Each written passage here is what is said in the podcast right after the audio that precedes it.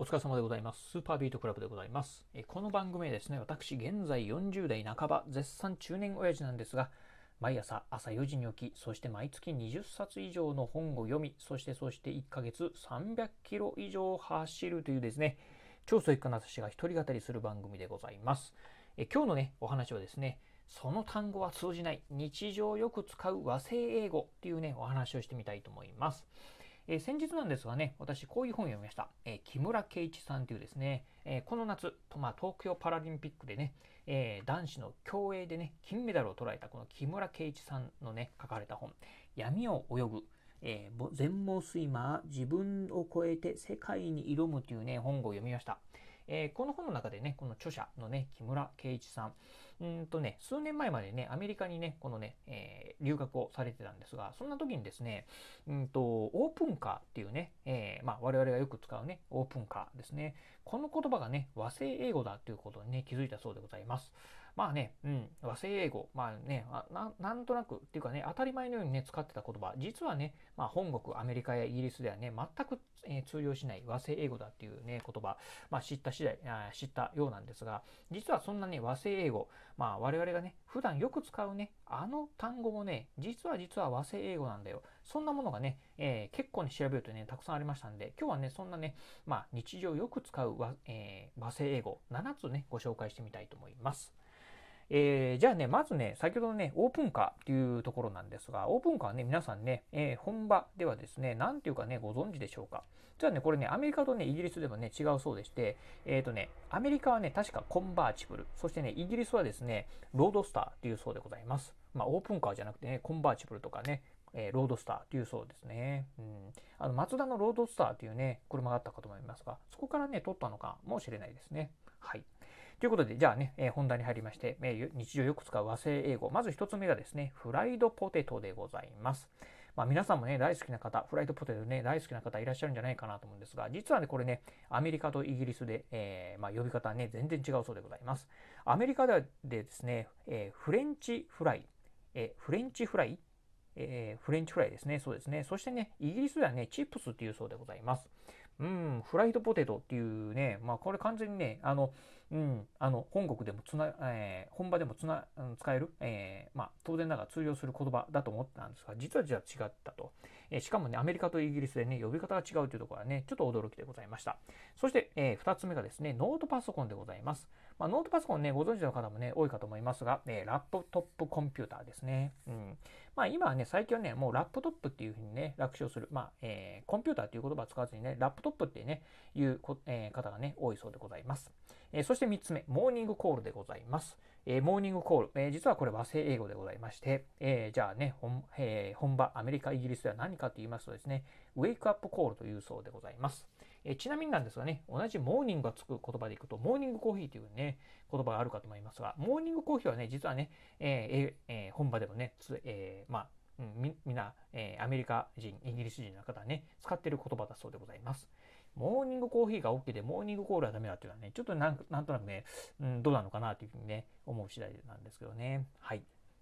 えーそしてですね、次、テイクアウトですね。まあ最近ね、非常にね、テイクアウトできるね、お店もね、増えてきたんですが、実はこれもね、アメリカとイギリスでね、呼び方が違っているそうでございます。えーテイクアウト、アメリカでですね、to go というそうでございます。そしてね、イギリスではですね、テイクアウェイというそうでございます。うん。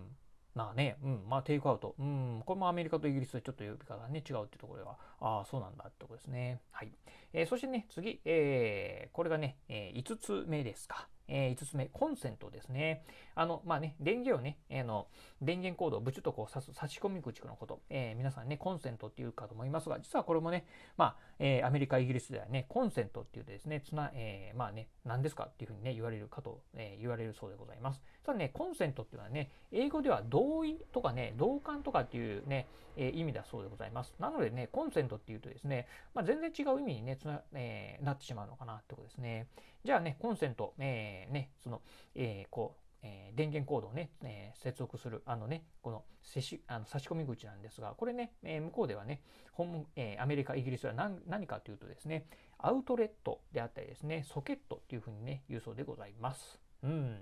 まあ、ソケットって言われると、ああ、なるほどなと思うんですけど、アウトレットっていうとね、ああの、アウトレットモールとかあっちの方をね、あの想像してしまうんで、ああ、そうなんだというところですね。はい。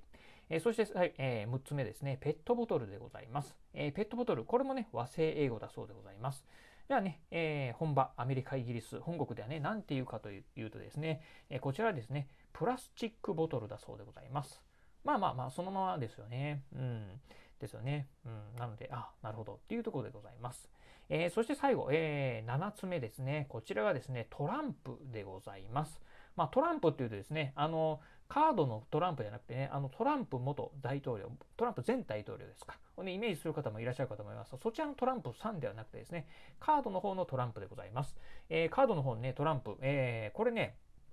もう完全にあの、まあ、英語なのかなと思ったんですが、これね、違うそうでございます。えー、このトランプはね、えー、じゃあアメリカ、イギリスは何かというとですね、もうそのまんまカードだそうでございます。これどうやらね、なんとなくね、このトランプっていうのは、えー、明治時代にね、なんか誤ってね、えー、日本、えー、日本人がね、あの、これはね、トランプっていうね、カード、カードなんだっていうね、誤ってね、伝わったのがね、ずっとね、今までね、続いてるそうでございます。ということでね、まあ、日常よく使う和製英語、えー、まあ、改めてご紹介すると、フライドポテト、ノートパソコン、モーニングコール、テイクアウト、コンセント、ペットボトル、トランプ、この7つはね、えー、まあね、アメリカやね、イギリス、えー、本場英語のね、国ではね、全く通用しない和製英語でございますのでね、まあ、冒頭でもね、言いました。まあ、オープンカーと合わせてね、まあ、もしね、留学だったりね、出張なんかでね、えー、海外、アメリカ、イギリス、ね、英語圏に、行かれるときにはね、えー、注意してみていただければなというふうに思います。